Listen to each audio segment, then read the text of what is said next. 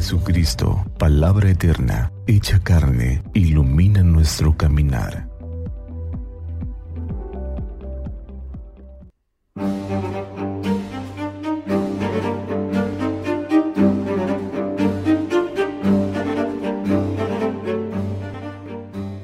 Viernes 29 de abril, segundo viernes del tiempo de Pascua. Hoy la liturgia nos presenta el Evangelio según San Juan capítulo 6 versículos del 1 al 15. En aquel tiempo, Jesús se fue a la otra orilla del mar de Galilea o lago de Tiberiades. Lo seguía mucha gente, porque habían visto los signos que hacía curando a los enfermos. Jesús subió al monte y se sentó allí con sus discípulos. Estaba cerca la Pascua, festividad de los judíos. Viendo Jesús que mucha gente lo seguía, le dijo a Felipe, ¿Cómo compraremos pan para que coman estos?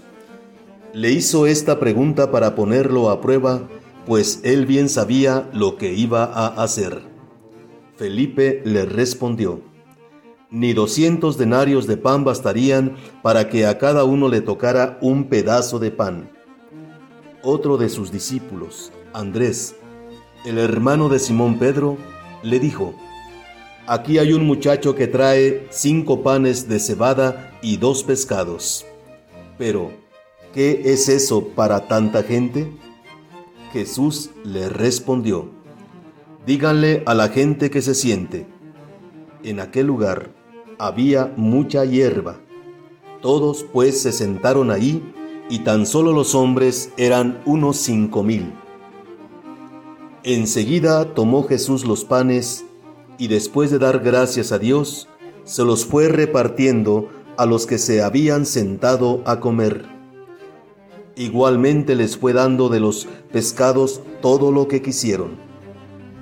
Después de que todos se saciaron, dijo a sus discípulos, Recojan los pedazos sobrantes, para que no se desperdicien. Los recogieron y con los pedazos que sobraron de los cinco panes llenaron doce canastos.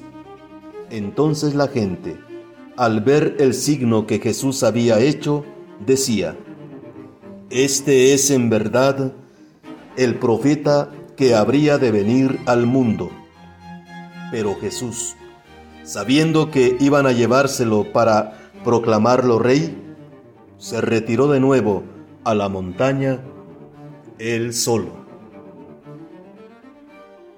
Palabra del Señor. En nuestra vida, ¿nos sentimos con la necesidad de Dios? ¿Tenemos hambre de Dios? Hoy, el Evangelio nos muestra que el amor que Dios nos tiene lo manifiesta en obras concretas. A aquellos que lo seguimos, nos alimenta, nos da el alimento para el cuerpo. Dice el Evangelio que dio de comer a mucha gente. Este alimento para el cuerpo, alguien más también lo puede dar con buenas o no tan buenas intenciones.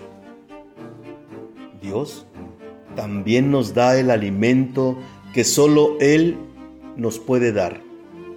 Nos da la capacidad de dar, de poner en manos de los demás aquello bueno que se tiene.